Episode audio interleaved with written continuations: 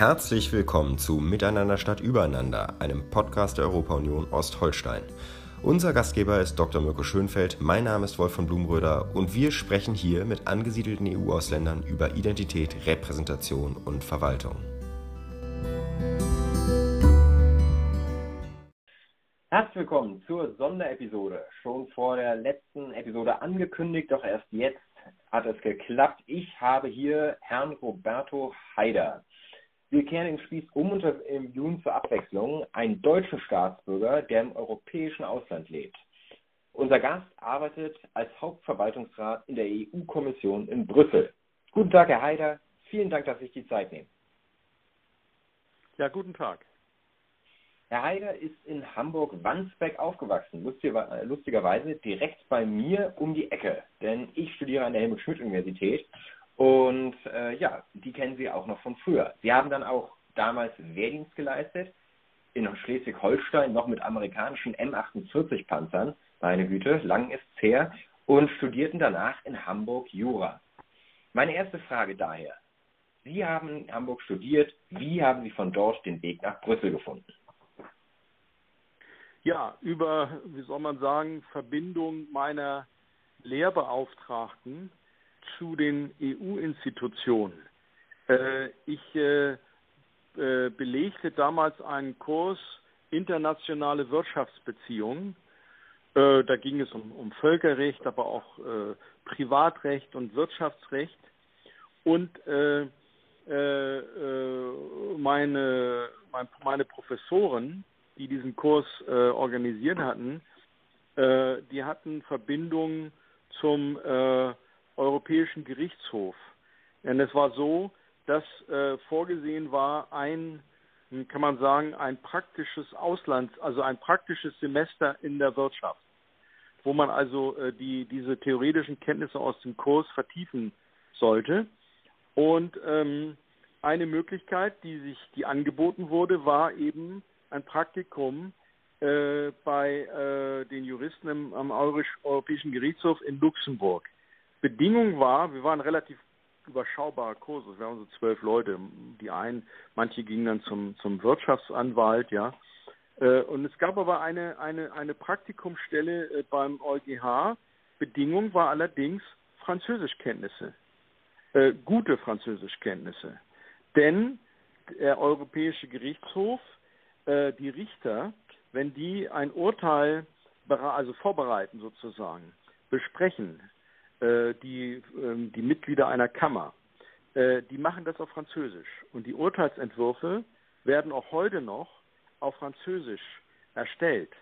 Das ist also die große Ausnahme, denn sonst arbeiten ja die EU-Institutionen quasi äh, vollständig äh, auf Englisch. Ja? Äh, Französisch war es alles, am Anfang war die, die, die, die äh, Hauptumgangssprache bei Gründung der EU, nicht wahr? Bei, bei den sechs sozusagen. Und äh, das hat sich dann im Laufe der Jahrzehnte durch diese Beitritte äh, äh, hin zu Englisch verlagert. Aber, aber der Gerichtshof in Luxemburg immer noch auf Französisch, soweit ich jedenfalls weiß, und zu meiner Zeit. Und deshalb musste man sozusagen fließend äh, äh, schriftlich und mündlich in, in Französisch sein, um da überhaupt sinnvoll sozusagen ein Praktikum absolvieren zu können. Und ich war der Einzige äh, in meinem Kurs, der das, der das mit sich mit, äh, mitbrachte, diese Kenntnisse. Hm? Das war also äh, eine Entscheidung, sagen wir mal, meiner Eltern. Denn wenn sie aufs Gymnasium gehen, kommt ja irgendwann der Punkt, wo sie die dritte oder zweite Fremdsprache wählen müssen. Und dann ist es immer Latein oder Französisch heutzutage. Und äh, äh, meine Eltern dachten, also soll er doch Französisch hat mehr praktischen Wert, statt also Latein ist zwar sehr schön, bildungsbürgerlich gesehen, aber Französisch bringt mehr. Und das zahlte sich dann an dem Punkt aus. Und dann habe ich meinen Finger gehoben, gesagt, ich kann das. Und dann äh, habe ich also diese Praktikumsstelle äh, bekommen. Ich war also der erste Pflichtpraktikant, äh, äh deutsche Pflichtpraktikant, also wenn Sie so wollen, der erste deutsche Referendar, der im Rahmen der Juristenausbildung am Europäischen Gerichtshof eine, ein Praktikum äh, oder absolviert hat. Das war Mitte der 80er Jahre. Äh, wir waren zwei damals es gab noch einen amerikanischen Praktikanten, den hatte ein, äh, also ein eminenter äh, amerikanischer EU-Rechtsprofessor vermittelt, der auch einen Richter kannte. Und äh, wir beide äh, waren sozusagen die kleinen, die Babys da an diesem Gerichts, äh, Gerichtshof, der damals noch viel kleiner war. Das ist ja, hat sich, damals gab es ja nur den Europäischen Gerichtshof mit zwölf Richtern. Äh, äh, heute haben sie ja äh, das, das Gericht erster Instanz und dann das Verwaltungsgericht. Also es hat sich ja enorm ausgedehnt. Und ich bin sicher, auch heute gibt es äh, ganz regelmäßig dort äh, Praktikanten. Aber damals war das noch was ganz Neues. Und äh, auf diesem Weg hatte ich dann einen Ausbilder, der also sozusagen, äh, der für den Richter die Urteile schrieb, also den deutschen Richter damals. Äh, es gab damals zwei und äh, ich war also bei einem, das war der Richter Bahlmann, das ist also Ewigkeiten her. Und der hatte zwei Referenten, die also die, die Urteilsentwürfe schrieben, auf Französisch, wie gesagt. Und äh, ich war also äh, bei einem von den beiden in Ausbildung. Der wiederum war äh, aus dem Wirtschaftsministerium äh, abgeordnet äh, und äh, bekam dann nach Ende seiner Abordnung an den EuGH äh, ein Referat Europarecht im Wirtschaftsministerium zugewiesen, wurde also befördert sozusagen. Und der suchte dann, äh, und das fiel zusammen mit meinem Examen, ich hatte mein Examen abgelegt Ende der 80er Jahre, und der suchte dann einen Referenten, einen Mitarbeiter. Und äh, da hörte ich dann, äh, wir telefonierten, wir waren noch in Kontakt, nachdem ich wieder zurück war aus Luxemburg an der Uni, um mein Examen abzulegen. Und da hörte ich dann davon und dann habe ich hin und her überlegt, soll ich weiter an der Uni bleiben oder, oder mich da bewerben und habe mich dann beworben für das äh, Wirtschaftsministerium, für diese Stelle Europarecht. Und äh, so kam ich dann auf diese EU-Schiene sozusagen. Da war ich aber noch nicht in Brüssel. Das äh, war dann der nächste Schritt sozusagen.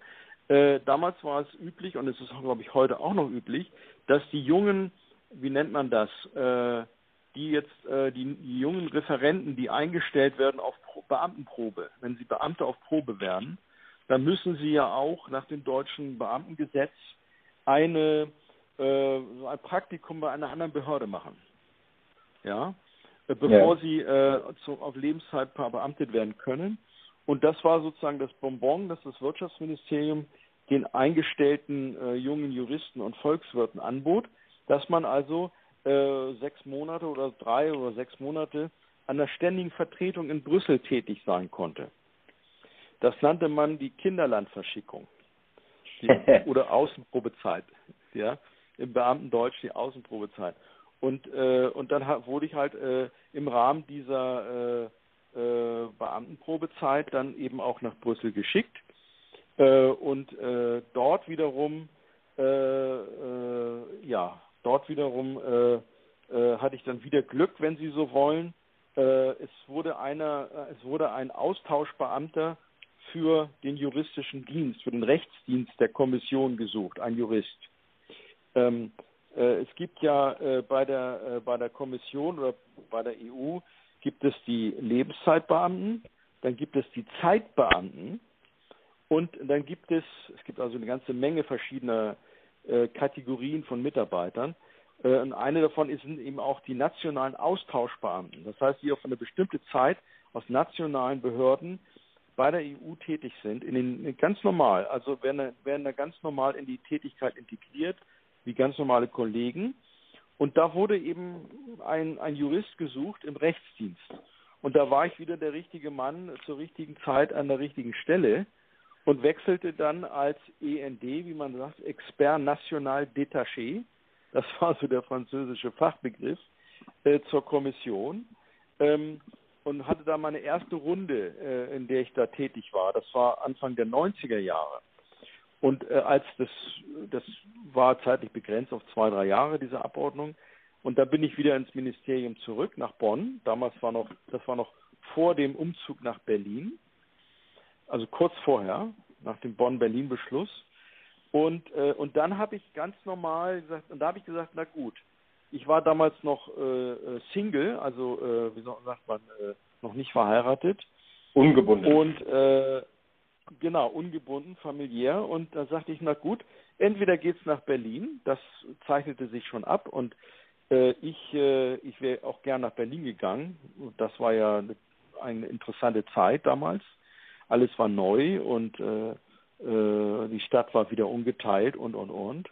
Und Sie müssen, Sie können jetzt nicht wissen, meine ersten Lebensjahre habe ich in, in Westberlin verbracht. Ich bin dann, meine Eltern sind dann, sind, als ich sieben war, nach Hamburg gezogen. Denen war das zu, denen war Westberlin zu verschlossen sozusagen, nicht? Das, äh, ja, die wollten ein bisschen äh, sozusagen äh, hin und her, ja, und dann sagten sie Hamburg.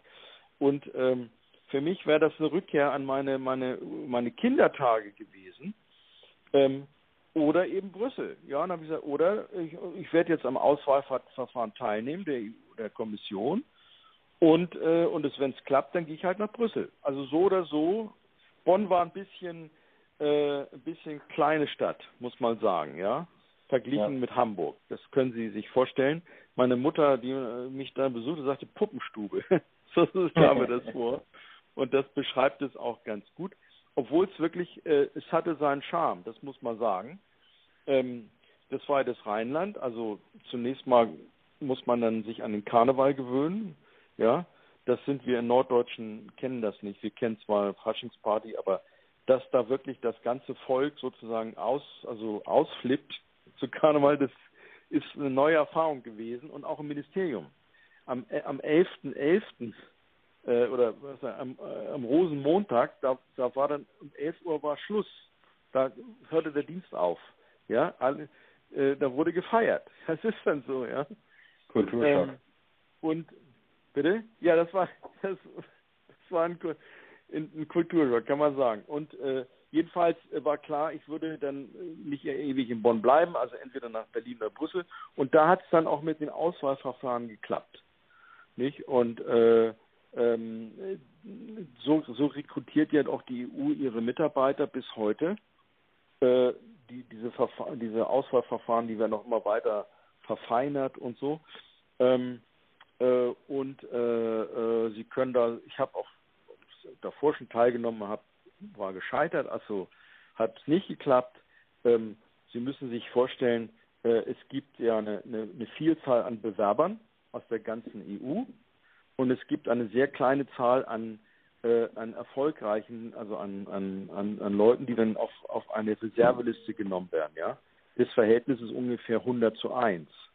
Also von ja bei, im, bei einem allgemeinen Auswahlverfahren, bei diesen allgemeinen Tätigkeiten, Juristen oder Volkswirte. Es gibt natürlich auch spezielle Verfahren. Also wenn jetzt IT-Spezialisten gesucht werden oder andere für andere Bereiche, Veterinäre und so weiter, da ist das Verhältnis etwas günstiger natürlich.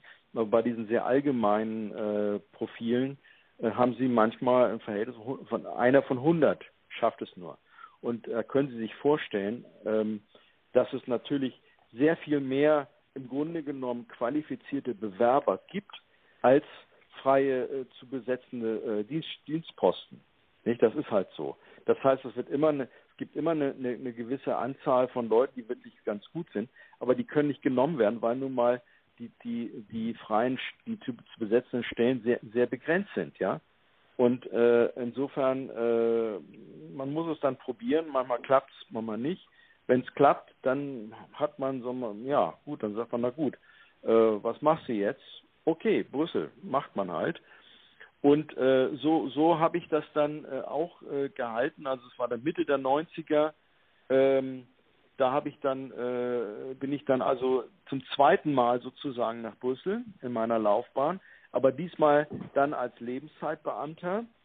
Und, äh, und äh, ich kann sagen, das war also eine, eine, eine Odyssee, eine berufliche äh, Vorlauf von etwa sieben Jahren, nicht wahr?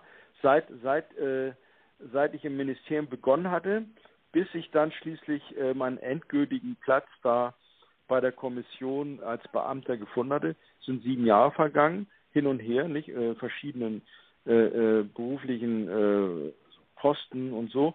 Ähm, aber das ist auch nicht unüblich. Also äh, das ist äh, im Grunde genommen sogar relativ, wie soll man sagen, beispielhaft. Es gibt sehr viele Leute, die kommen erstmal als Zeitbeamte oder als Austauschbeamte, so wie ich, nicht das erste Mal und dann gefällt es ihnen und dann möchten sie dann doch auf Dauer da bleiben und dann probieren sie es halt über Auswahlverfahren und, und irgendwann klappt es dann und dann sie, bleiben sie ganz da. Ja. Ähm, also insofern, äh, ja, das war mein Weg. Aber alles begann halt damit, dass ich der Einzige war, der gut äh, Französisch konnte. Und ja, so ist es manchmal im Leben. Was zeigt, was sagt uns das? Äh, Sprachkenntnisse sind nützlich. Sprachkenntnisse sind äh, sehr nützlich. Glück und in Befähigung, Zeit und Raum und vielleicht auch ein bisschen Vitamin B noch dazu sind definitiv nützlich, aber vor allem entscheidend war, dass sie ja dran geblieben sind, dass sie sich ähm, ja. hartnäckig in ihren Bewer also, Bewerbungen geblieben sind. Ja, ich habe also, ja, so, so, so kann man das schon zusammenfassen, diese Sprachkenntnisse, aber man muss natürlich auch fachlich ein guter Kandidat sein, man muss gute Noten haben, das ist ganz klar, äh, gute Beurteilungen, äh, also es wird ja immer mal gefragt, wie ist der so, dann und dann muss es äh, auch gute Referenzen geben und sie müssen beharrlich sein. Man muss dieses Ziel dann weiter verfolgen, wenn es auch wenn es nicht sofort klappt, bei der Sache bleiben. Das, manchmal zieht es sich über Jahre natürlich und und dann und dann äh, kommt man irgendwann auch auf die auf die richtige Schiene. Ja, natürlich ist es so, das muss man auch dazu sagen. Ähm, es ist einfacher, weil manchmal diese Verfahren, bis es dann diese Auswahlverfahren zum Beispiel oder bis man dann auch äh, wirklich einen Dienstposten äh, gefunden hat. Da vergehen Monate und manchmal Jahre. Und äh, heutzutage ist das Wirtschaftsleben ja sehr schnelllebig. Und diese Zeit hat man natürlich dann eher, wenn man selber schon im öffentlichen Dienst ist. Dann kann man warten. Äh, heutzutage ist es aber so, nicht, dass gerade in der Wirtschaft, also wir haben oft gibt es gute Kandidaten, wenn die, äh, die warten nicht ein Jahr, dann nehmen die ein anderes, anderes Angebot an, äh, wenn es aus der Wirtschaft kommt und dann sind die weg. Ja, also auch das äh, ist natürlich äh, äh, durchaus möglich. Allerdings ist es eben so, das habe ich im Laufe meiner inzwischen, können Sie sagen, 30-jährigen äh, Berufs-, also über 30-jährigen Berufslaufbahn, habe ich äh, mitgekriegt, also wenn man sich betrachtet, das Verhältnis freie Wirtschaft, Privatwirtschaft, öffentlicher Dienst, es ist konjunkturbedingt. Es gibt, gab immer mal Phasen, da haben die guten Bewerber dem öffentlichen Dienst die kalte Schulter gezeigt, weil die Konjunktur lief, ja, die Wirtschaft brummte und es wurde, wurde besser gezahlt, wurde gut gezahlt. Dann sind die nicht in den öffentlichen Dienst gegangen, sondern in die Wirtschaft. Aber es gab auch Zeiten, umgekehrt, da lief die Wirtschaft gar nicht gut, ja, äh, und, und dann war der öffentliche Dienst sehr begehrt. Ja. Und äh, jetzt aktuell mit der Pandemie, hm, also was wir so mitkriegen im Umfeld unserer Golfpartner, die ja auch alle älter sind, aber äh, schon erwachsene Kinder haben, äh, die Jüngeren äh, haben im Augenblick Schwierigkeiten. Da sind sie froh, sind sie froh, wenn sie sozusagen einen sicheren Platz im öffentlichen Dienst haben. Also ich will nur sagen, das, äh, das mag sich auch wieder ändern, natürlich. Aber es, es, ist, es gibt Auf und Abs, ja. Sieht man zum Beispiel auch bei der Bundeswehr, die jetzt gerade unter anderem damit wirkt, dass die Bundeswehr schließlich ein sicherer Arbeitgeber mit sicheren Arbeitsplätzen ja. wäre. Im Augenblick ist das sehr gefragt. Ja. Einerseits hat jeder seinen eigenen, seinen eigenen spezifischen Weg, aber richtig untypisch ist er auch nicht. Und wenn ich das noch, wenn ich, da, wenn ich das noch anfügen darf, das Wirtschaftsministerium ist traditionell ein Sprungbrett für viele gute äh, Beamte, äh, Juristen und Volkswirte, die dann zur Kommission gehen. Das war also schon, insofern ist mein Werdegang nicht untypisch. Ähm, und zwar, woher kommt das? Äh, das, das, Wirtschaftsministerium äh, war also seit äh, den, also seit Gründung, seit Ludwig Erhards Zeiten, äh, äh, eben beauftragt eben für die Verbindung zu der EU, äh, zur Kommission im ganzen, die ganzen Binnenmarktfragen und Wirtschaftsfragen äh, zu, zu gewährleisten. Es gibt also eine, eine starke Europaabteilung, hat es immer gegeben im Wirtschaftsministerium. Und, äh, und damals war das Auswärtige Amt noch nicht so an der EU interessiert weil es eben noch keinen, es gab damals keinen Auswärtigen Dienst, keinen europäischen Auswärtigen Dienst. Das kam erst später. Und, äh, und die Diplomaten, da im Auswärtigen Amt, äh, ich will nicht sagen, die guckten ein bisschen auf uns normale Beamte äh, herab, aber ähm, wenn Sie, wenn Sie, wenn Sie sich die Bundes, die Bundesverwaltung angucken, äh, gerade die, die ähm, obersten Bundesbehörden, also die Ministerien, kann ich Ihnen sagen, es gibt das Auswärtige Amt und es gibt die anderen normalen Bundesministerien. Ja, ja. Äh, das war immer schon so. Und äh, ne, die anderen waren Diplomaten und wir sind nur normale Bundesbeamte. Äh, und äh, äh, da war eben für die äh, Kommission war nicht so reizvoll, weil es gab da auch wenig Betätigungsfelder. Das hat sich sehr verändert, seit es den Europäischen Auswärtigen Dienst gibt. Der ist ja, äh, der ist, äh, äh, wie soll man sagen, administrativ eigenständig, also als Behörde, ähm, aber von der politischen Spitze her integriert in die Kommission. Also eine ganz merkwürdige äh, Konstruktion, denn der hohe Beauftragte, ne, der Leiter dieser Behörde, äh, das ist ja jetzt äh, Herr Borrell, ja, der ist gleichzeitig Vizepräsident der Kommission. Aber hm. das, der EAD hat sein, hat verwaltungsmäßig sein Eigenleben und Sie können sagen, der besteht zur Hälfte eben aus, aus äh, EU-Beamten, also, also aus eigen, eigenen, eigens rekrutierten Beamten, ja, äh, und eben aus Diplomaten aus den äh, äh, Außenministerien der Mitglied, Mitgliedstaaten. Insofern sind das natürlich sehr interessante Dienst, äh, Dienstposten geworden, auch für die Kollegen aus dem Auswärtigen Amt. Und die kommen jetzt auch gerne nach Brüssel.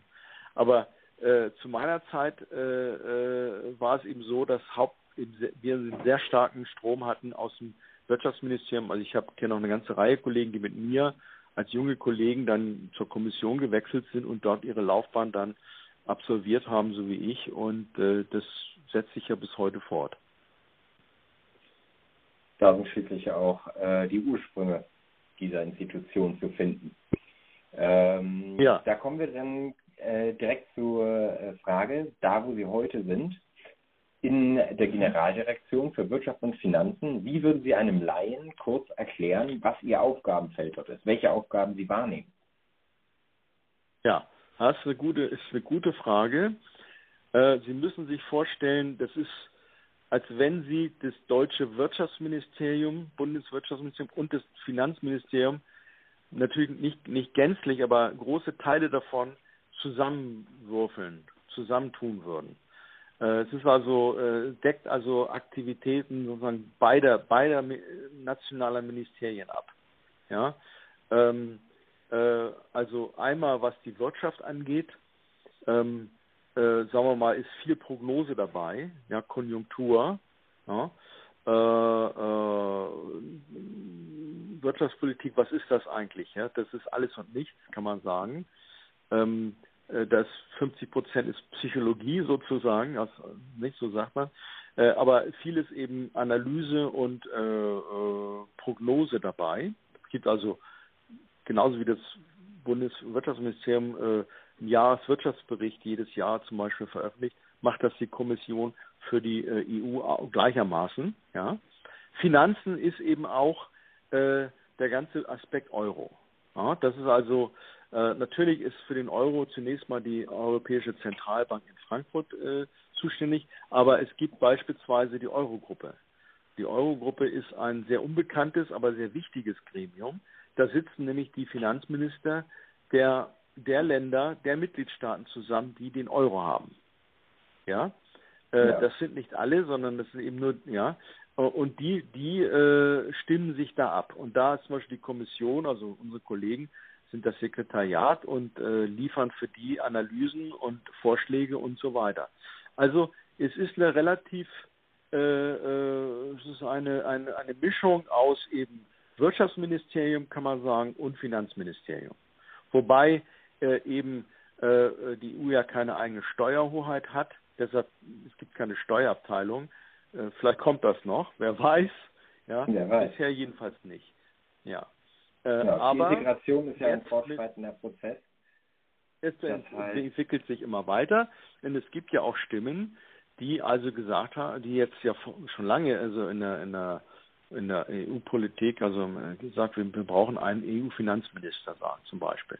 Ja gut, wenn man das machen wollte, Äh, das ist natürlich auch viel Symbolik dabei, aber ähnlich wie, wie man den EAD, EAD sozusagen organisatorisch ähm, äh, eigenständig gestaltet hat, auch in den Verträgen, ja, eben nicht mal als eine Abteilung der Kommission, wie es vorher war, könnte man eben auch, äh, sagen wir mal, äh, unsere Abteilung, ja, die jetzt eine Generaldirektion, so ist das, so heißt das, ja, äh, äh der, der Kommission ist, könnte man ausgliedern und zu einem eigenständigen, ja, können Sie nennen, wie Sie wollen, Finanzministerium machen und dann, ja, ähm, und äh, äh, die dann also auch eben vermehrt, also noch mehr zuständig, Einge Zuständigkeiten hätte, eben steuerlicher Art, äh, wenn es so mal eine, zum Beispiel eine EU-CO2-Steuer gäbe oder was auch immer.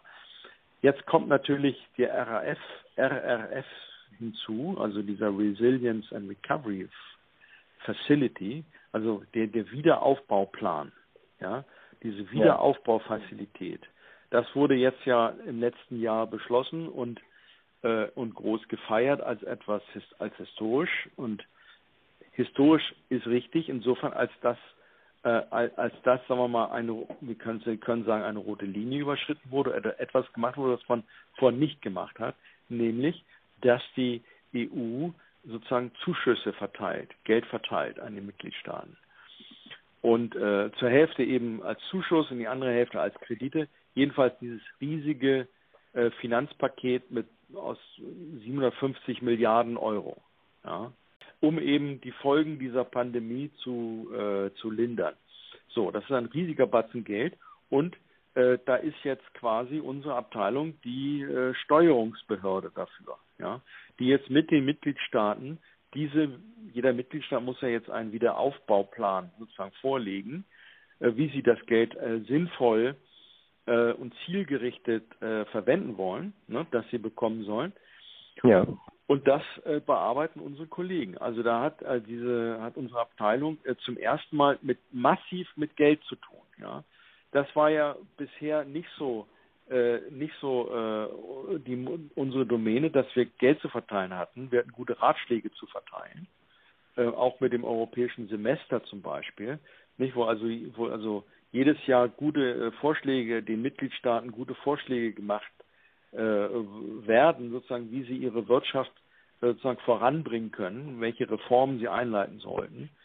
Aber es sind eben nur Vorschläge und Sie wissen, wie das ist. Äh, irgendwer sagte spöttisch in einer, in einer Zeitung äh, ge, ge, gelesen, gelo, ge, gelacht, gelocht. Ja. ähm, da befinden so. sich jetzt sich an einer angenehmeren Situation.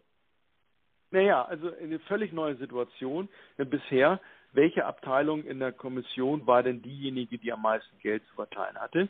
Das ist die Abteilung Landwirtschaft, die Generaldirektion Landwirtschaft, nicht die ganze Landwirtschafts Landwirtschaftspolitik, die bei die Hilfen, die es gibt, und die Abteilung für Regionalpolitik, nicht? Da sind ja auch sehr viel Struktur- und Regionalhilfen, auch ein Batzen Geld. So und jetzt ist aber durch diesen Wiederaufbauplan äh, eben unsere Abteilung Wirtschaft und Finanzen plötzlich der größte Geldverteiler und das ist also ein, eine ganz neue, äh, eine ganz neue Herausforderung, ja, für die ganze Abteilung. Also es ist eine spannende Zeit, muss man sagen, ja. Äh, das geht natürlich alles nach, nach Regeln, das gibt's alles schon, nicht? Äh, äh, eine Haushaltsordnung und Sie können sich gar nicht vorstellen, wie sehr das ins Detail geht, ja, ähm, und wie sehr darauf geachtet wird, dass da das Geld eben nicht in dunklen Kanälen verschwindet und so. Also da haben wir schon sehr, sehr genaue Vorschriften, ja. Ähm, sagen wir mal nur so viel, also bei der EU kommt wenig, kommt praktisch nie etwas weg bei den EU-Organen, weil einfach unsere Vorschriften, die, die Sicherungen sind eigentlich äh, so äh, engmaschig, das kann gar nicht passieren. Oder sehr selten. Da muss einer schon wirklich massiv äh, kriminelle Energie mitbringen, äh, wenn er das machen will. Es ist halt mehr äh, wenn das Geld erstmal in den Mitgliedstaaten angekommen ist.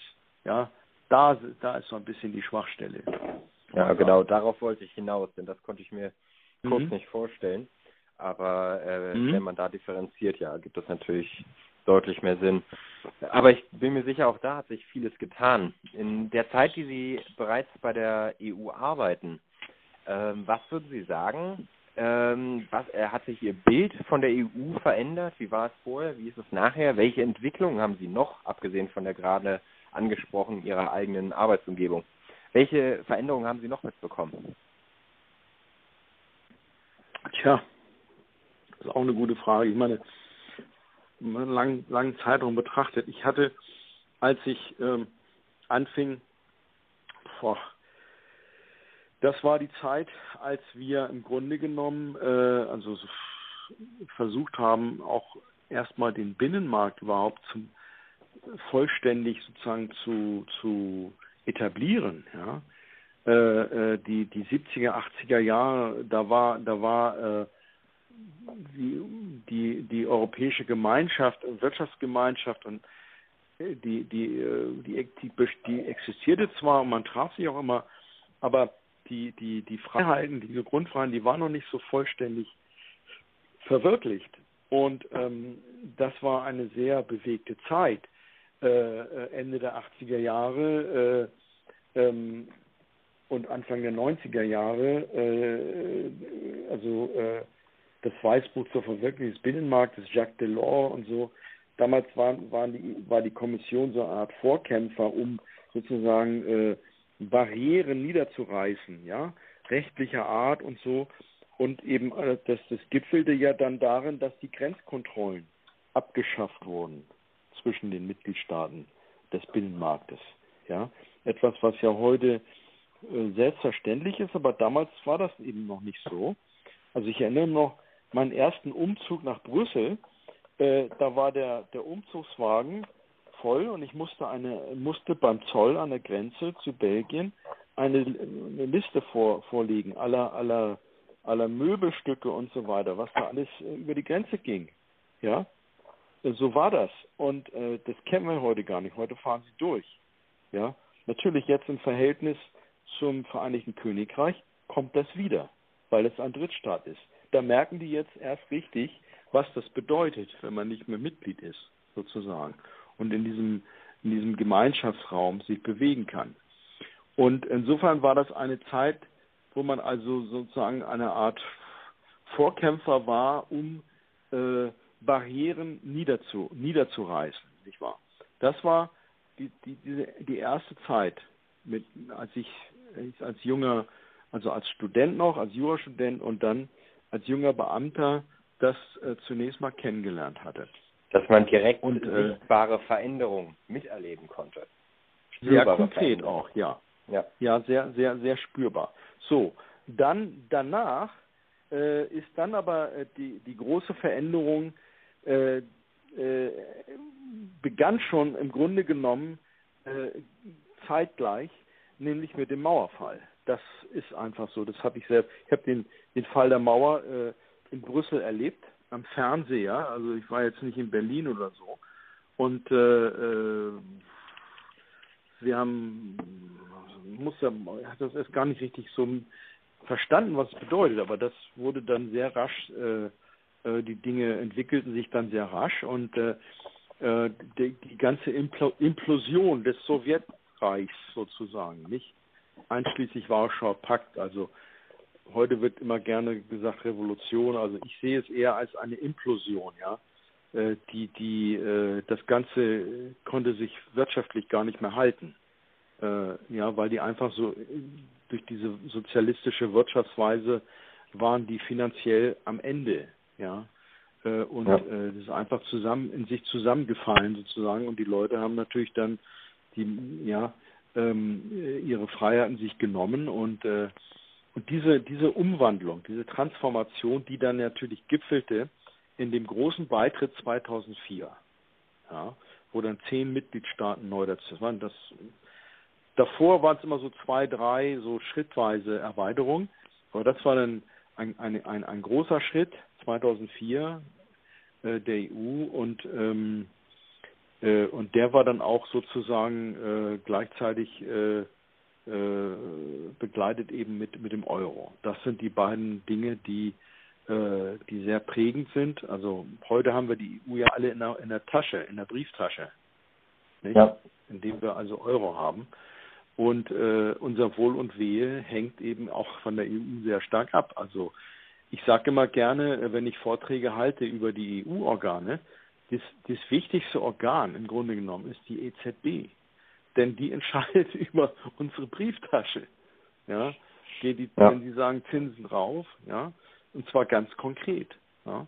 Und, und das sind Dinge, die sich sehr verändert haben.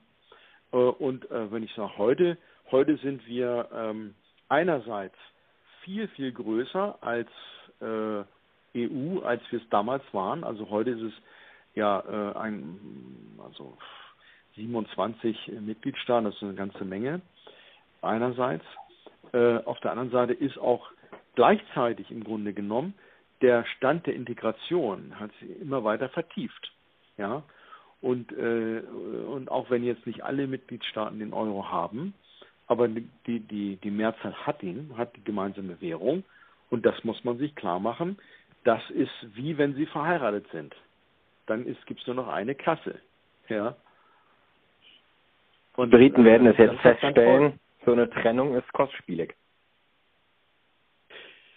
Ja, das ist klar äh, und ähm, äh, äh, also na gut, auf der einen Seite sagen die, werden die in eine, ihre Milchmädchenrechnung aufmachen, indem sie sagen, ja, aber wir sparen diesen jährlichen Nettobeitrag. Denn das Vereinigte Königreich war ja der zweitgrößte Nettobeitragende. Äh, auf der anderen Seite äh, äh, gibt es wohl, wird es wohl Wohlstandsverluste geben, das sieht man ja jetzt schon dass in den Supermärkten dann das Warenangebot äh, schrumpft oder ausfällt, ja, einfach weil es ganz große Lieferprobleme gibt, ja. Und das macht sich dann auch für den Konsumenten bemerkbar und zwar äh dort auf der äh, auf der äh, auf den britischen Inseln viel mehr als bei uns, denn die die äh, der Rest der EU ist ja ist immer noch ein sehr großer Markt und von daher äh, wenn da sozusagen äh, es einen Ausfall gibt äh, ist das, also schlägt das nicht so ins Kontor wie das für das Vereinigte Königreich, nicht? Weil da geht ja die meisten Ausfuhren gehen ja in die EU, gehen ja in die EU. Ja? Also ich denke, da das kann kann man so sagen. Wie Sie sagen, ja, das, die werden das merken äh, und die zahlen sozusagen einen Preis dafür wirtschaftlich für diese äh, äh, äh, Unabhängigkeit, die sie jetzt glauben gewonnen zu haben. Ja. ja. Aber fairerweise, ich sage das, sage ich auch immer, weil ich es halt noch kenne, ähm, die, also wenn ich jetzt vergleiche die Zeiten eben noch im, im, im Ende des 20. Jahrhunderts, ja, als es den Euro noch nicht gab, äh, sondern wir, wir waren, das wir haben den Binnenmarkt erreicht und, und, und, aber als es noch die alten Währungen gab, da war es so, äh, da gab es das Lamento, äh, ja, Deutschland zahlt am meisten als Nettozahler.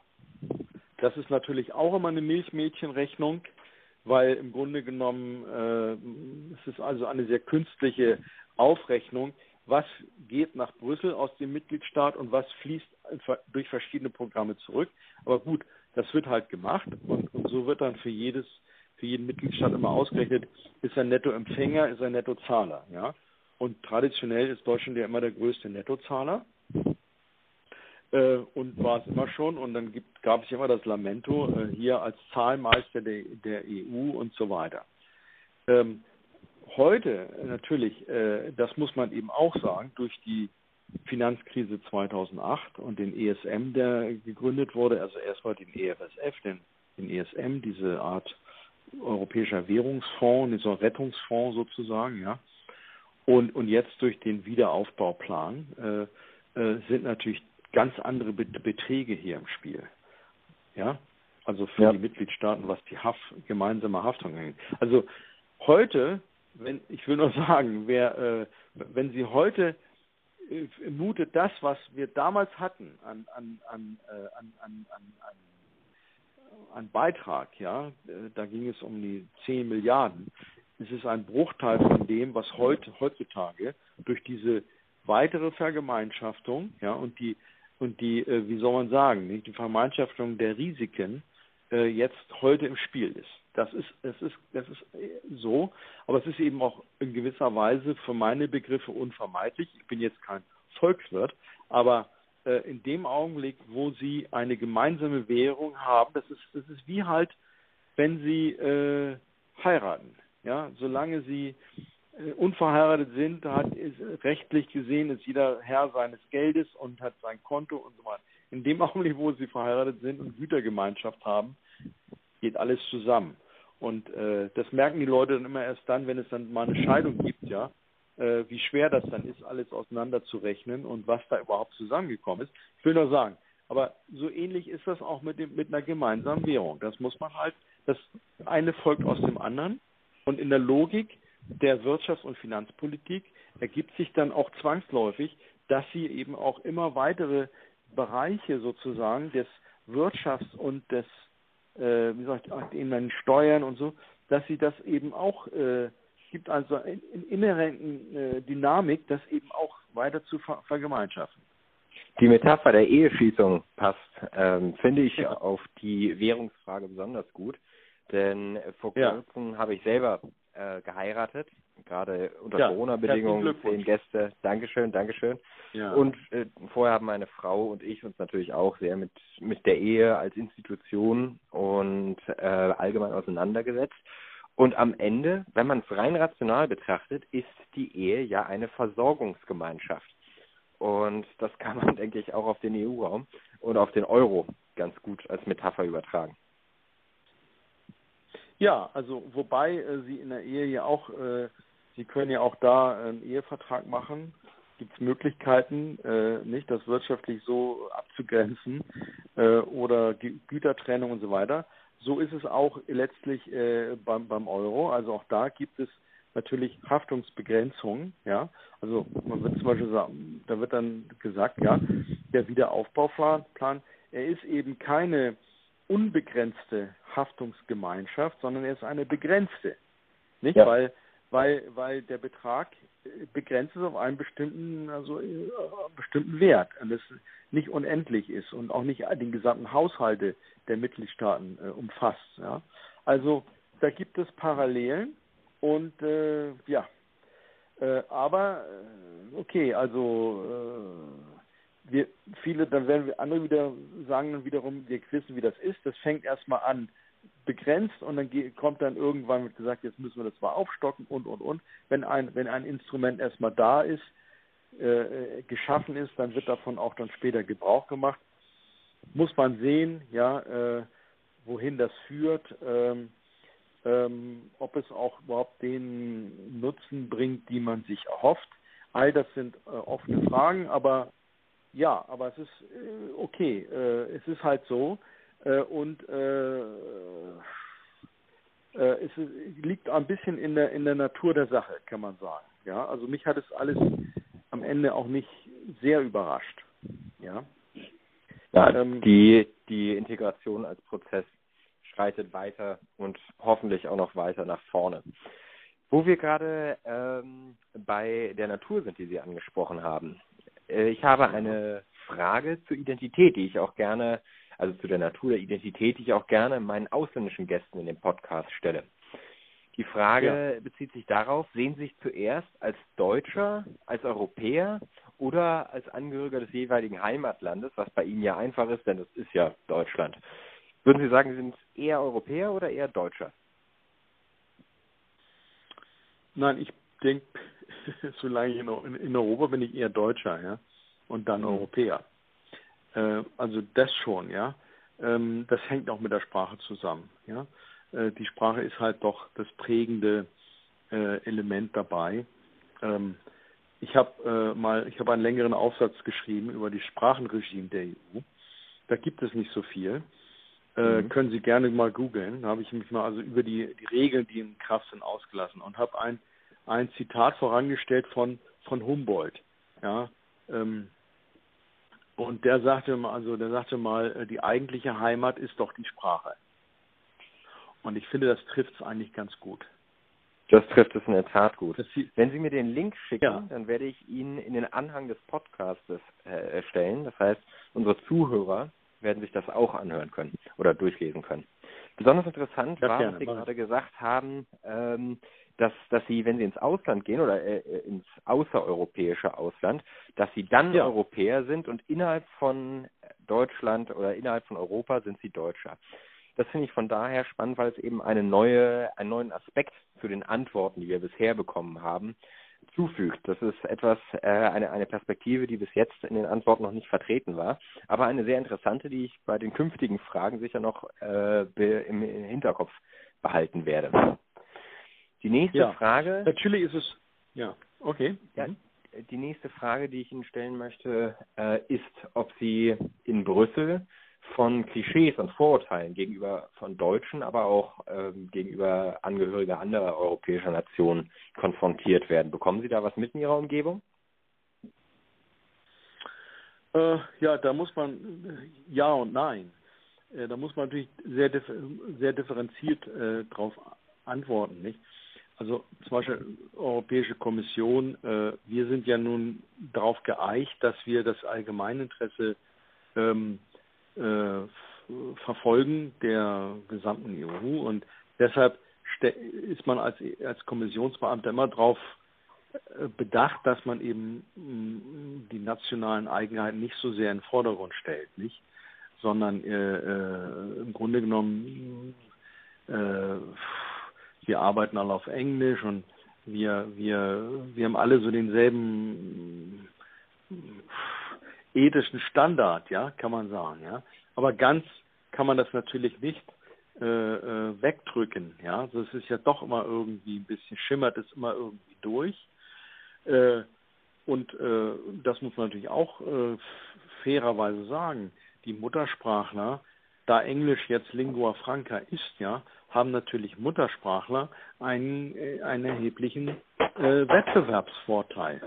Es ist eben schwieriger, sich in einer Fremdsprache, selbst wenn man sie gut kann, äh, ausdrücken zu müssen, äh, als in seiner äh, Muttersprache. Ja. Äh, äh, äh, und ähm, und als Deutscher ähm, sind sie, also sagen wir mal so, am besten ist, wenn sie beides gut können, Französisch und Englisch, damit sie mit, mit in beiden Sprachen mithalten können. Ja, und das wird eben auch sozusagen, ich will nicht sagen vorausgesetzt, aber äh, wie soll ich sagen, es wird als normal angesehen. Genau. inoffizielle wie, Norm. Auch, äh, ja, ja, das ist, ist nirgendwo niedergeschrieben, aber äh, es ist, weil, weil die meisten es auch können, ja. Also äh, äh, äh gut, Französisch vielleicht nicht so, aber äh, in meinem Fall schon. Ich Französisch war die Sprache, mit der ich, war die Zweitsprache, mit der ich mein Auswahlverfahren bestanden habe. Ja. Damals in den, also Anfang der 90er, ne, weil es eben noch viel, äh, viel häufiger, also äh, die, die Umgangssprache war, ja. Ähm, aber um es mal so zu sagen, äh, von einem deutschen Kollegen erwartet man, dass er korrekt, äh, sehr genau und sehr fleißig ist. Das ist eben normal. Es, ich kann sagen, es, es entspricht halt dem Bild, das man von einem Deutschen hat, ja. Äh, äh, und, äh, äh, und dem wird auch entsprochen in den allermeisten Fällen von unseren Kollegen, ich hoffe auch von mir selber. Aber äh, ich will nur sagen, ja, und, und, bei, und bei anderen Nationalitäten äh, sieht man eher andere Eigenschaften bestätigt, ja. aber also zum Beispiel, ich sag mal, Italiener und äh, Spanier sind auf Norddeutsch gesagt Weltmeister im Sabbeln. Verstehst du, was ich meine, ja? Ja, ja. Wie gedruckt. Wie gedruckt. Die können das einfach. Die reden, haben einen Redefluss und sie reden perfekt.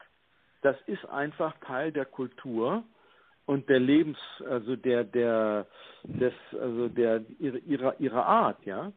Und dann haben sie, dann haben sie Nationalitäten, die eher schweigsam sind, die also wo wenig kommt und es immer sehr wohl überlegt ist. Also Esten und Finnen zum Beispiel, die reden nicht so viel. Ja, ähm, ich, aber das heißt, heißt ja nicht, dass es, dass sie nicht auch effektiv sein können. Ja, es ist halt ein bisschen die Art und Weise, wie die Leute sind, äh, der, der, der, die, die, die nationale Kultur. Äh, da gibt es halt gewisse Unterschiede. Aber äh, ich muss, man muss fairerweise sagen, äh, wenn Sie genau hingucken, Sie werden einen Beleg für das eine finden, genauso wie das Gegenteil. Also ich werde wahrscheinlich, Sie werden wahrscheinlich Italiener finden äh, unter den Kollegen, die eben nicht so viel reden, ja. Gibt's eben auch, ja. Verstehen Sie, wie ich das meine? Also Richtig, es die ist halt Ausnahmen ein buntes, bestätigen immer die Regel. ja, die, die Regel und so, ja. Ähm, und äh, man muss eben auch, aber auch sagen, zum Beispiel bei der Kommission, ich habe ja schon angesprochen, dass dieses Auswahlverfahren ist eine Bestenauslese, eben weil das Verhältnis so äh, so äh, so unterschiedlich ist zwischen Angebot und Nachfrage. Sie haben wirklich sehr gute Leute und die sind alle, die sind alle fantastisch und haben einen, einen fantastischen Arbeitsethos und wir also haben auch alle einen, einen, einen gleichmäßigen Arbeitsstandard, ja, äh, wie das so also äh, da, da können Sie, da merken Sie gar nicht. Da merken Sie gar nicht, woher der woher, woher die Person kommt. Ja? Man wird schließlich also, nach den so gleichen Standards beurteilt. Das heißt, genau, setzt ja, die Leistung durch. Oder Sie, ja, Sie haben, Sie haben zum Beispiel jetzt äh, in, in, im, im 21, also nach 2000, haben wir sehr viele neue, jüngere Kollegen bekommen aus den Ost, also was man heute mittel- und osteuropäischen Ländern äh, äh, sagen kann, ja. Ja. Ähm, es wird ja immer, also Polen und Ungarn sind ja Mitteleuropa, das ist ja nicht Osteuropa, das wird immer falsch gesehen. Äh, ich glaube, Sie verstehen mich da äh, sehr gut, wenn, ja, wie ich das meine, geostrategisch. So, Ja. das ist was ich Mittel- und Osteuropa bis bis hin Rumänien, Bulgarien, ja. Das sind oft sind das auch junge Frauen, die haben alle, die haben alle in in englischsprachigen Ländern studiert. Die sind perfekt in Englisch, wunderbar. Also das verstehen Sie, äh, das Ja. ist also alles ein Niveau inzwischen und der durch auch diese ganzen Austausch, durch diesen Erasmus-Austausch, diese Generation Erasmus, ja, wo alle schon mal im Ausland studiert haben, äh, äh, das ist inzwischen so angeglichen, da sehen Sie, da merken Sie kaum noch Unterschiede, ja, also in der, in der, was die tägliche Arbeit angeht. Und dann gibt es natürlich, muss man auch sagen, ich rede jetzt von Beamten, ja, so, dann gibt es aber Leute in Brüssel, die durchaus äh, ihre nationale Eigenart mitbringen dürfen und das sogar sollen. Also wenn ich mal denke eben an die Delegation im Ministerrat, nee, da haben sie die Leute aus den Hauptstädten, äh, äh, äh, also die Minister, ja, von denen kann man nicht erwarten, dann muss das auch nicht, dass sie alle, dass sie perfekt in Englisch sind, die dürfen ruhig ihre eigene Sprache sprechen. Oder die Abgeordneten im Europäischen Parlament. Ja, ich hatte jetzt zum Beispiel äh, meine Erfahrung war, ich war zwei Jahre im, im Wirtschafts- und Sozialausschuss. Ja, äh, vielleicht haben Sie davon mal gehört. Das ist ein beratendes Organ, wo Sie Arbeitgeber und Gewerkschaftsvertreter haben, also die Sozialpartner sozusagen. Die äh, haben, haben Sie schon mal gehört von, ja? Wir haben, wir haben diese beiden, ja, die andere ist der Regionalausschuss, ja. Das sind beides beratende Organe. Und ich hatte, äh, äh, ich hatte also das Privileg, äh, der Büroleiter des Präsidenten zu sein vom Wirtschafts- und Sozialausschuss für zwei Jahre. Ja. Äh, so, so lange war der gewählt.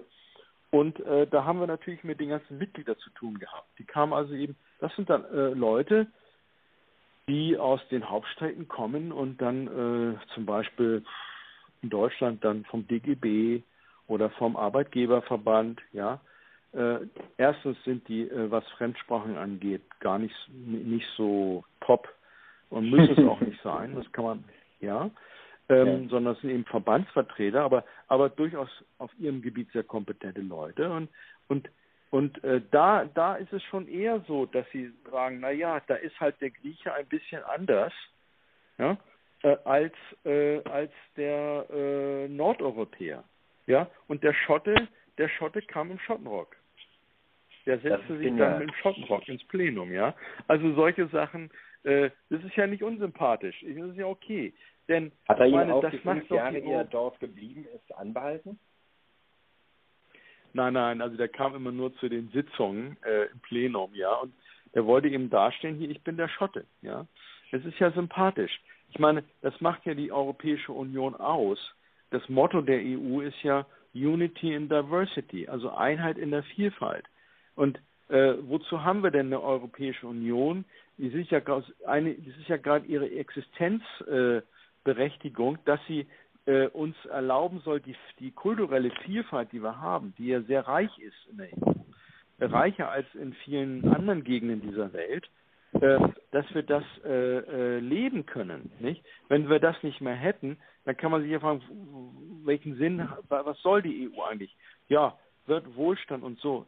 Richtig, natürlich. Aber es geht auch, der Mensch lebt ja nicht nur vom Brot allein, sondern die kulturelle, äh, die, unsere, unsere kulturelle äh, Identität ist ja sehr wichtig. Also Sprache und äh, was weiß ich, Tradition. Die wir haben. Das macht ja gerade den Charme, der, also den, den finde ich, der EU aus. Ne?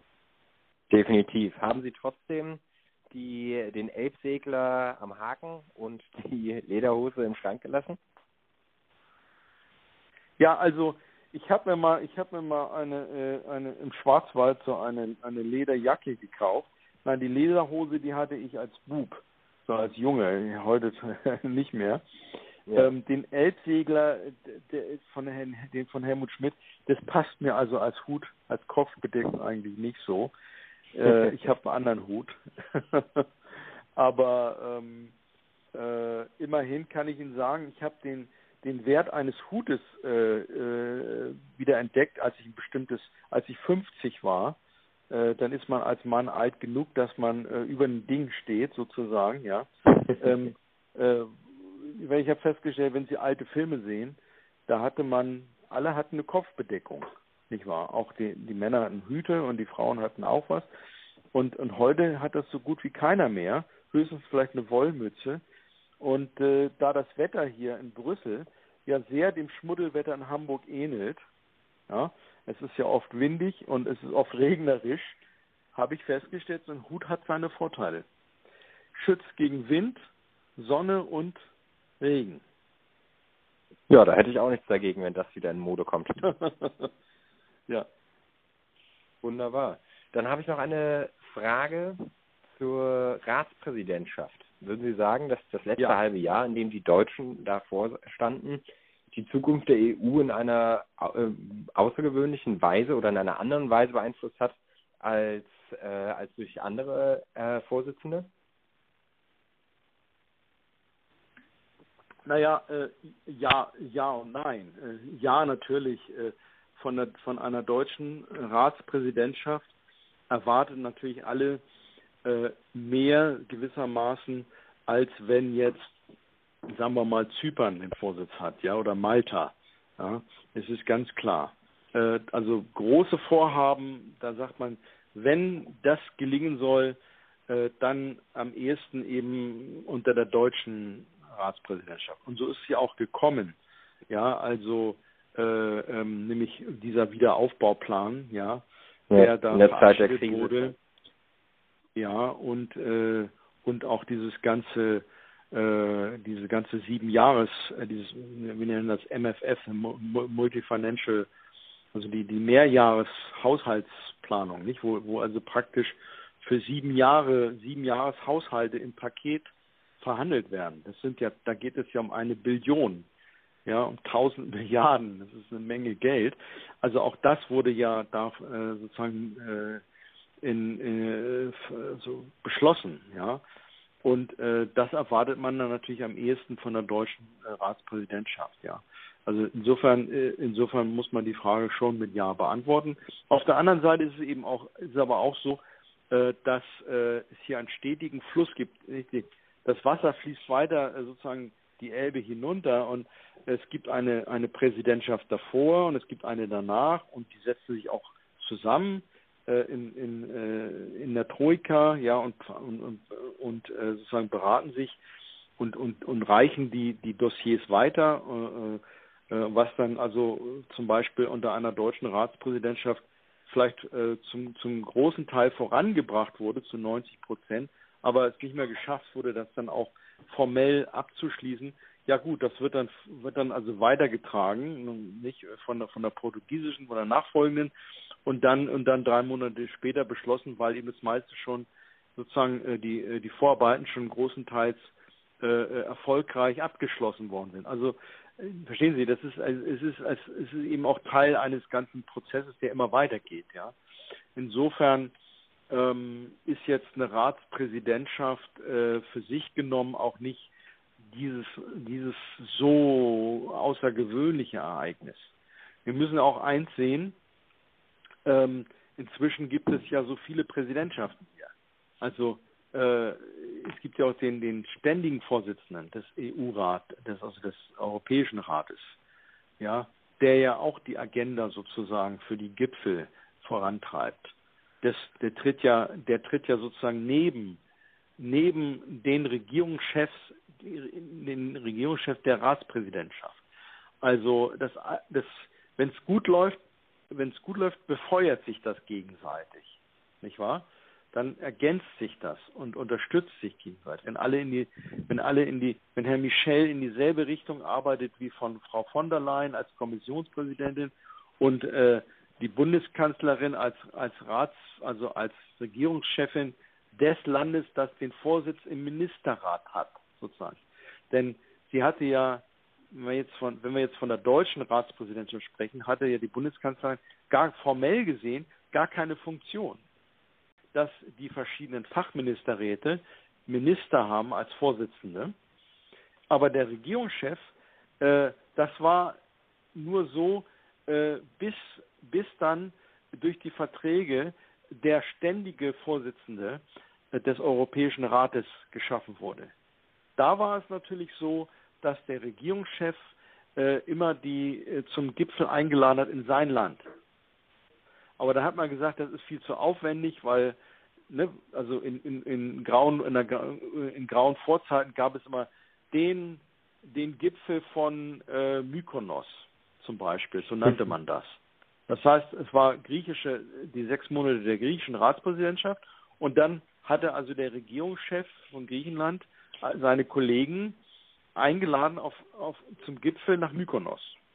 Ja, oder den Gipfel von Lissabon oder so, ja. So. Und dann, das waren ja immer dann Riesenveranstaltungen mit Vorprogramm, mit Beiprogramm und, und, und. Und dann hatte man gesagt, das ist ja alles viel zu aufwendig, äh, weil man sich auch immer, der Rhythmus, in dem jetzt heutzutage Gipfel stattfinden, auch mal immer äh, größer, immer, immer schneller geworden ist. Nicht? Also äh, vor, vor 20, 30 Jahren, da gab es ähm, immer nur ein Gipfeltreffen während einer Ratspräsidentschaft. Ja, und dann wurden es plötzlich zwei. Und heute treffen die sich ja fast jeden Monat. Inzwischen. Da kann man definitiv ja? sagen, und für die Mitreisenden ein Verlust, doch für den Verwaltungsstab, der zu Hause bleiben musste und das Ganze koordinierte, ein großer Gewinn und eine Erleichterung. Ja, natürlich.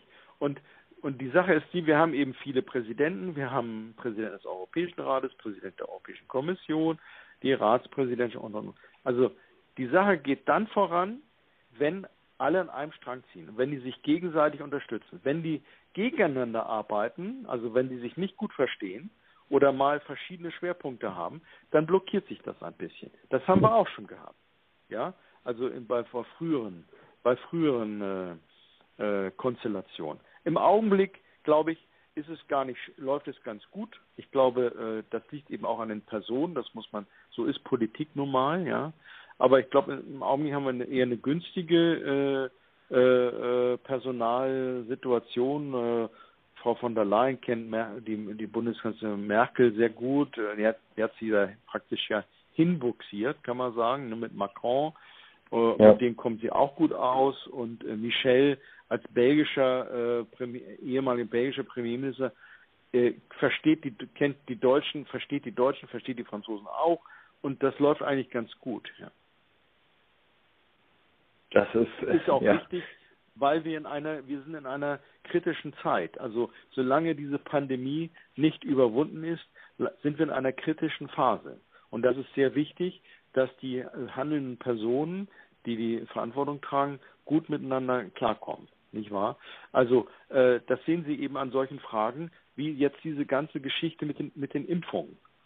Ja, äh, da wurde dann kritisiert, ja, warum hat Deutschland nicht schon früher Impfdosen bestellt und so? Ja, dann haben wir gesagt, nein, wir wollten das eben im europäischen Verbund machen, im EU-Verbund machen.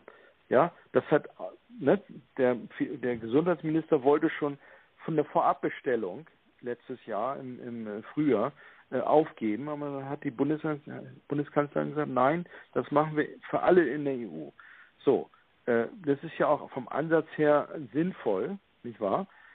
Ähm, aber in solchen auch Sachen sehen Sie Zeichen. ja, wie wichtig wichtiges Zeichen natürlich, ja, äh, dass nicht jeder Ja, äh, nicht, wer kann äh, sozusagen äh, das Geld hat, äh, kann schon mal für sich vorab schon mal äh, äh, da Impfdosen sichern und, und andere müssen sehen, wo sie bleiben. Also nur, als Beispiel, nicht?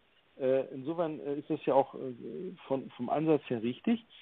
Ähm, an solchen Sachen, und da sehen Sie, wie wichtig es ist, es ist, dass die EU gut zusammenarbeitet, dass eben auch dass eben Rücksicht genommen wird aufeinander. Oder das Thema, das jetzt auf der Tagesordnung ist, diese sogenannten Reisebeschränkungen. Äh, also, dass das nicht unilateral läuft, dass jedes Mitgliedsland für sich beschließt, wer reisen darf und wer rein darf und wer raus darf, sondern dass es eine, ein abgestimmtes Vorgehen gibt, ja, zumindest einheitliche Standards für alle Mitglieder, Mitgliedsländer aus dem Schengen-Raum. Das ist ganz wichtig. Sonst, äh, sonst haben sie Kraut und Rüben. Und keiner weiß mehr, äh, was er eigentlich machen darf. Ne? Handlungssicherheit herstellen, ja. Gerade in dieser mhm. Zeit äh, der, der Krise ist es ja eine Zerreißprobe für die EU, aber auch glücklicherweise nicht die erste Krise, sondern eine in einer Reihe von vielen. Und man kann durchaus sagen, mhm. dass sich die EU mit jeder zumindest weiterentwickelt, wenn nicht sogar stärker wird. Äh, da kommen wir jetzt ähm, sogar schon zur letzten Frage des Interviews, die aber eher allgemein gehalten ist. Gibt es noch irgendetwas, irgendwelche Eindrücke aus Brüssel oder über die EU an sich als Institution, die Kommission oder eines ihrer anderen Organe, was Sie unseren Zuhörern noch einmal bewusst machen wollen, in, ins Gedächtnis rufen wollen? Man muss äh, fair, fair, mit der EU umgehen. Es ist, es ist okay, wenn man Dinge kritisiert, die hier nicht so perfekt laufen. Das ist völlig okay. Äh, man, man soll das nicht alles rosa-rot sehen und, und äh, schönreden. Ähm, ähm, äh, das ist also völlig in Ordnung. Ähm, aber man muss aber fair, muss auch fair bleiben. Nicht wahr?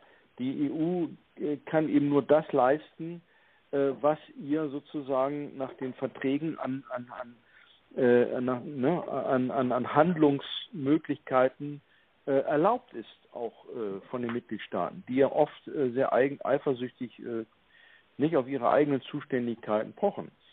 Und, ähm, ja. Äh, und, und das, da muss man äh, sozusagen fair sein und auch das anerkennen, was eben über die Jahre und Jahrzehnte an Positiven geschaffen worden ist, erreicht worden ist, was wir uns gar nicht so im Alltag gar nicht mehr so klar machen, nicht wahr? Äh, nämlich beispielsweise, man braucht, indem man einfach in den Supermarkt geht, nicht wahr? Und äh, sich erfreut an der Vielfalt der, der, der Produkte, die man da äh, kriegt, in einer, in einer Qualität, in einer gleichbleibenden hohen Qualität und, und, und äh, Sicherheit, die also ihresgleichen sucht auf der Welt. Ja, also äh, wir machen uns das gar nicht klar auf welchem Niveau wir uns bewegen. Wir haben also, gehen Sie in den Edeka-Markt, Sie finden Waren aus, aus allen Mitgliedsländern und Sie können darauf äh, sicher sein, dass da nichts also äh, äh, dabei ist, was also irgendwie gesundheitsschädlich ist oder irgendwelche Beimengen, ja, also was weiß ich, äh, wie in den USA das Chlorhuhn oder was was diese Dinge, ja, auf einem hohen Niveau, Gesundheitsniveau und mit gleichbleibender Qualität. Und das sehen Sie jetzt eben äh, wie wir das ja auch schon angesprochen haben, beim Brexit, wer, wer da ausschert und meint, er könne sein eigenes Ding machen und äh, ja, der plötzlich merkt, merkt er, äh, wie, wie, wie, wie, viel schwieriger das ist und plötzlich bleibt es aus, ja. Äh, ja. Und das finde ich, das sollten wir uns schon, das sollten wir uns schon äh, ähm, äh, in Erinnerung rufen. Das CE-Kennzeichen, das ist jetzt für den Endverbraucher nicht so ersichtlich, äh, aber für alle gewerblichen Unternehmer, die CE-Kennzeichnung, die ist ja, das ist ja schon die äh, sozusagen, die äh, äh, soll ja äh, an, gibt an, dass ein Produkt den EU-Vorschriften entspricht. Und jeder Exporteur außerhalb der EU, der auf den Markt will, der kann, es gibt es, es läuft über Autozertifizierung, die können das selber drauf tun, aber er äh, tut damit kund, dass er damit äh, die EU-Vorschriften einhält und das ist ein echtes Qualitäts, äh, können sich darauf verlassen, dass das diesen Standards entspricht. Und ich finde, das ist eine, das ist eine ganz tolle Sache im Grunde genommen, wie das alles funktioniert. Und, äh, und ganz allgemein, also wenn man nochmal auf die kulturellen Unterschiede zurückkommt, das Erstaunliche ist, dass wir, obwohl 27 Leute aus 27 verschiedenen Ländern äh, zusammenkommen, äh, dass das so gut funktioniert. Das ist doch erstaunlich. Die CE-Kennzeichnung äh, ist jedem auf jeden Fall ein Begriff und, und fällt einem auch auf allen Produkten auf. Allerdings, was ich meinte, mhm. wäre vielleicht eine stechend blaue Farbe mit gelben Sternen drauf. ähm, oder als, äh, äh, so wie Made in Germany eins äh, für Qualität stand, ja. dass man jetzt sagt, ähm, europäische Qualität garantiert, äh, Ausrufezeichen. Ah ja, ja. Sie haben ja als auch Beispiel haben Sie jetzt auch schon Made in Europe. Ja, ja, ja. Genau, genau, dass das ja. sozusagen das neue Made in Germany wird. Als, ja, ja. Na gut. Herr Heider, wir haben einen langen Exkurs gemacht, ähm, das längste Interview, das ich bis jetzt führen durfte. Wir haben mit Ihrem Lebenslauf begonnen und anhand der einzelnen Stationen, die Sie durchlaufen haben, schon viele Aspekte der EU als Institution, als Verwaltungsinstitution an sich behandelt und sind dann später zur Identität, zu Vorurteilen und nationalen Unterschieden gelangt, die aber trotzdem alle zusammen in Brüssel oder an den anderen Institutionen, wo sie auch geografisch verordnet sein, eben doch zusammenarbeiten, ineinandergreifen, Synergie erschaffen und durchaus, das lässt sich sagen, an Momentum gewinnen und jetzt in Form von Krisen hart getestet werden. Ich danke Ihnen sehr für dieses Interview. Es war eine äußerst interessante erste Bonusfolge dieses Podcastes. Ich freue mich darauf, ähm, Sie vielleicht bald wieder zu hören und zu einem späteren Zeitpunkt äh, mit einem anderen Thema, eventuell etwas spezifischer auszufragen. Ja, gerne. Hat mir auch äh, Spaß gemacht und äh, ich stehe Ihnen gerne wieder zur Verfügung.